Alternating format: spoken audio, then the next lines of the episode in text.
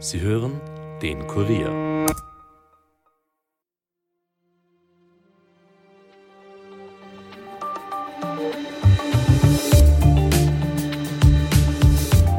Es droht der nächste politische Streit über eine Klimamaßnahme. Der Grund, bis Mitte Dezember muss Finanzminister Magnus Brunner von der ÖVP im Bundesgesetzblatt kundmachen, wie hoch die CO2-Bepreisung im kommenden Jahr ausfallen wird.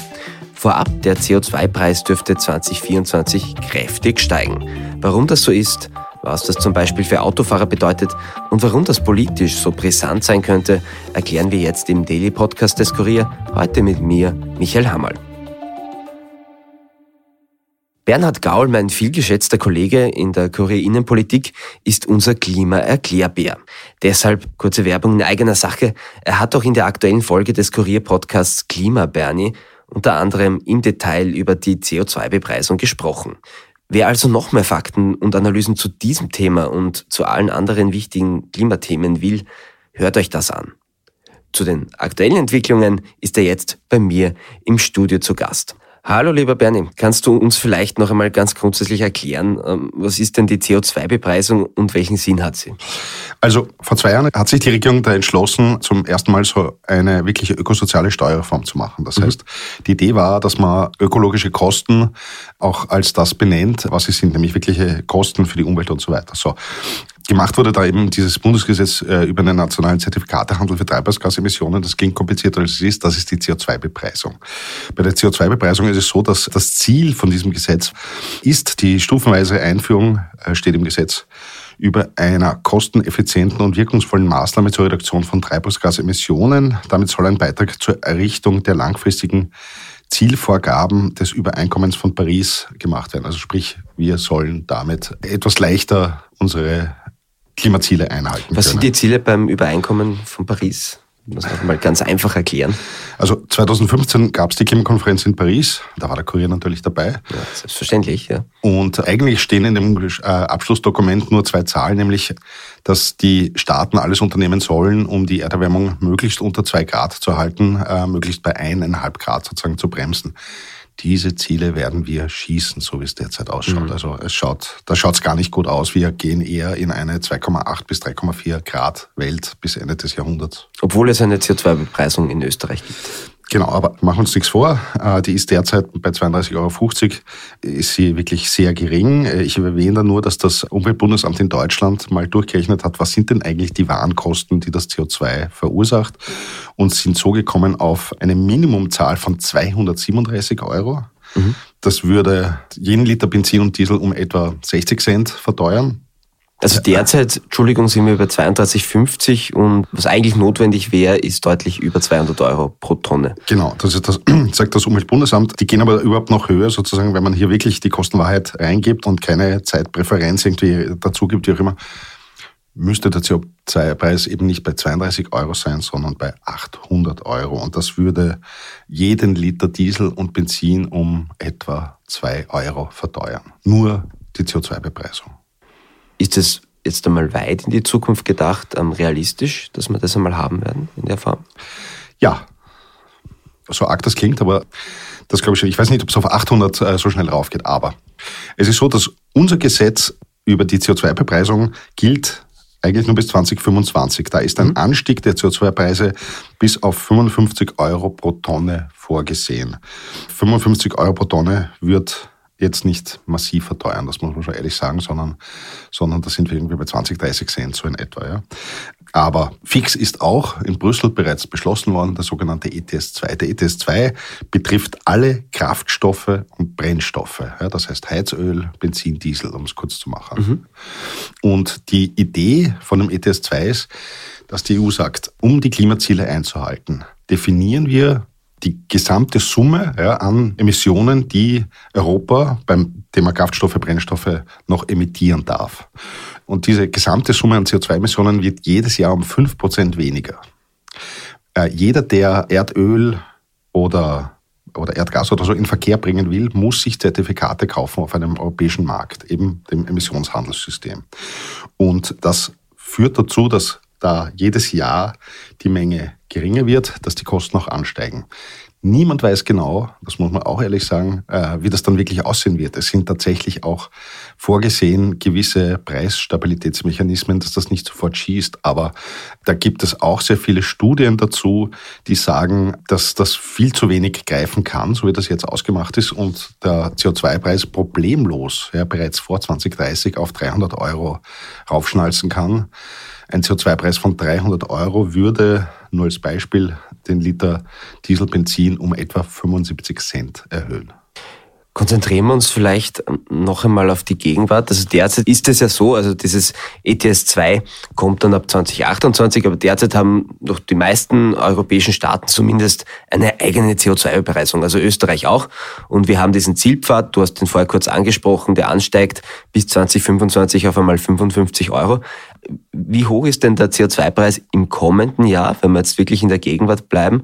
Und ähm, was bedeutet es dann denn genau für die ähm, Benzin- und Dieselpreise? Okay, also im Gesetz ist vorgesehen, dass die österreichische Energieagentur, Austrian Energy Agency, jetzt im Herbst eine Studie macht und sich genau anschaut, wie sich der Preis im Vergleich zum Vorjahr entwickelt hat.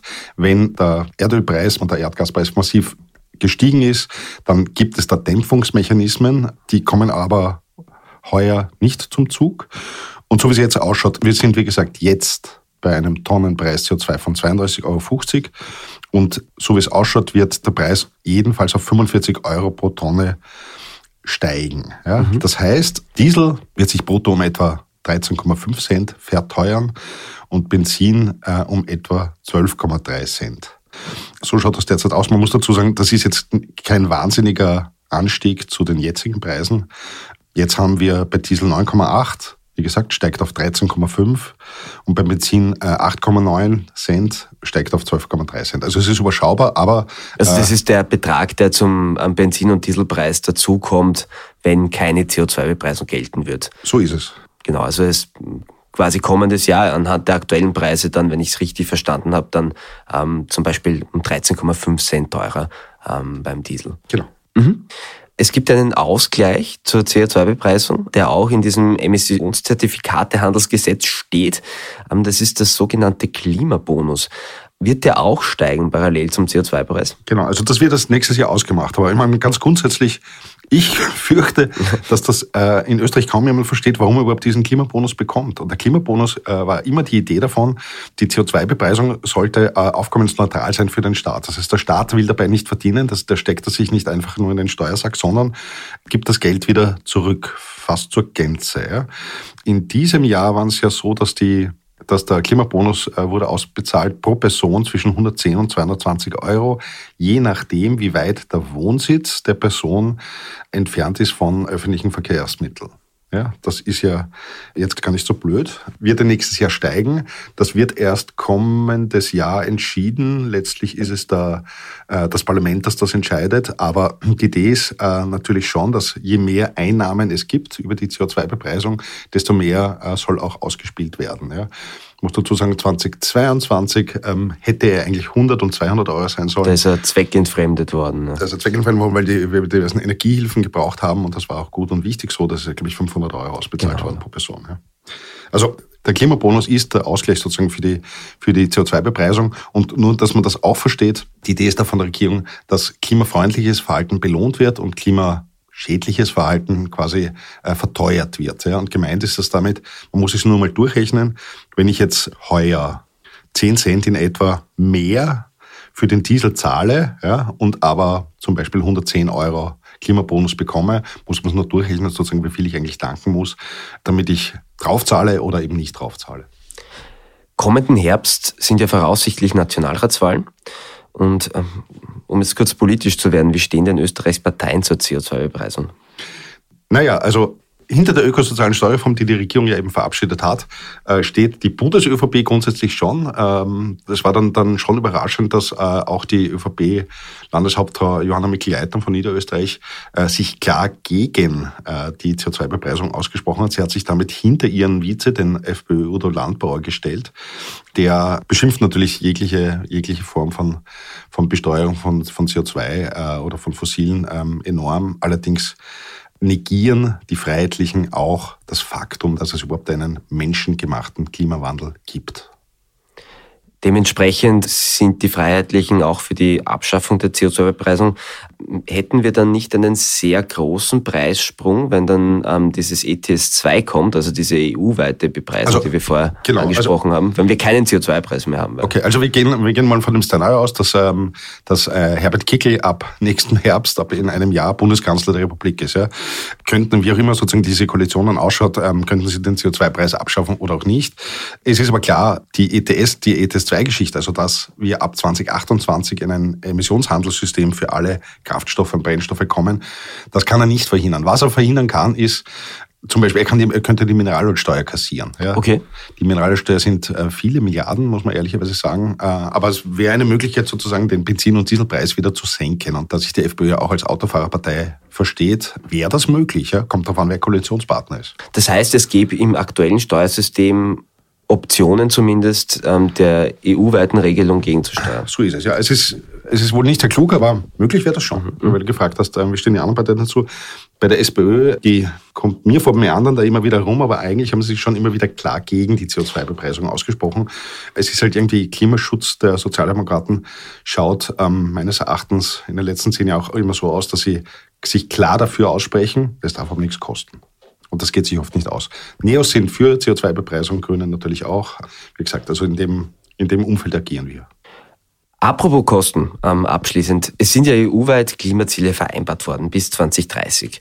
Und wenn diese Ziele nicht erreicht werden, war zumindest immer wieder die Ansage, dann müssen die Staaten, die das nicht schaffen, Strafen in Milliardenhöhe bezahlen, also auch Österreich. Wie hoch werden denn diese Strafen ausfallen, respektive glaubst du, dass wir 2030 ein paar Milliarden an die Europäische Union überweisen müssen. Also es gibt diverse Papers, die gehen davon aus, dass äh, Österreich dann bis zu 10 Milliarden zahlen muss. Ich meine, es kommt immer darauf an, sozusagen, wie der Klimaschutz wirkt, den wir gemacht haben. Aber derzeit schaut es nicht so aus, als würden wir wirklich diese Ziele 2030 erfüllen. Hier geht es darum, dass Österreich minus 48 Prozent äh, CO2 im Vergleich zu 1990 haben müsste. So, diese 10 Milliarden, ja. Die Staaten könnten, wenn sie ihre Ziele übererfüllen, CO2-Zertifikate verkaufen an andere Staaten es ist derzeit sehr unrealistisch, dass es, dass das funktioniert, dass das klappen wird, dass es wirklich Staaten gibt, die diese Ziele überfüllen und dass es daher wirklich einen Markt gibt für diese CO2-Zertifikate. Gäbe es das, dann wären die CO2-Zertifikate sicher sehr teuer. Das ist das eine. Das andere ist, das hat mir der ehemalige Klimakommissar Timmermans sogar persönlich mal gesagt, ähm, wären ähm, Vertragsverletzungsverfahren. Also EU-Vertragsverletzungsverfahren gibt es ja andauernd. Mhm. Und ähm, da könnten sehr wohl Strafen ausgesprochen werden, nur das würde sich ja dann ziehen bis 2032, 33, 34. Das dauert ja solche Verfahren. Ich persönlich äh, bezweifle, dass es hier wirkliche Strafen, Penale, was auch immer geben kann. Es wird Warum? keinen Handelsmarkt geben, ja, weil aus dem einfachen Grund, auch die großen Staaten werden die Ziele nicht erfüllen. Und warum sollten, ähm, da es jetzt keinen fixen Mechanismus gibt für Strafen, würde es mich wundern, dass die Staaten zustimmen, dass es Strafen gibt und sie dann bezahlen müssen, wenn sie ihre Ziele nicht erfüllen. Also das bezweifle ich. Ja. Das Geld, muss man auch ehrlicherweise sagen, könnte man irgendwie sinnvoller einsetzen, zum Beispiel in den Ausbau erneuerbarer Energien, zum Beispiel in Effizienzmaßnahmen. Also ich glaube es nicht, dass wir Strafe zahlen werden müssen, aber wie gesagt, wir sind jetzt 2023 und da fließt noch viel Wasser die Donau hinunter. Lieber Bernie, ganz lieben Dank für deine Einschätzungen. Danke, Michael. Ja, und das war's auch schon wieder mit unserem Daily Podcast des Kurier. Heute mit Bernhard Gaul und Michael Hammerl. Produziert wird der Podcast von Elias Nadmesnik für Ton und Schnitt, ist Dominik Kanzen verantwortlich. Wenn euch unser Podcast gefällt, abonniert uns doch auf Apple Podcasts oder Spotify. Mein Name ist Michael Hammerl. Es hat mich sehr gefreut. Danke fürs Zuhören. Bis zum nächsten Mal. Servus.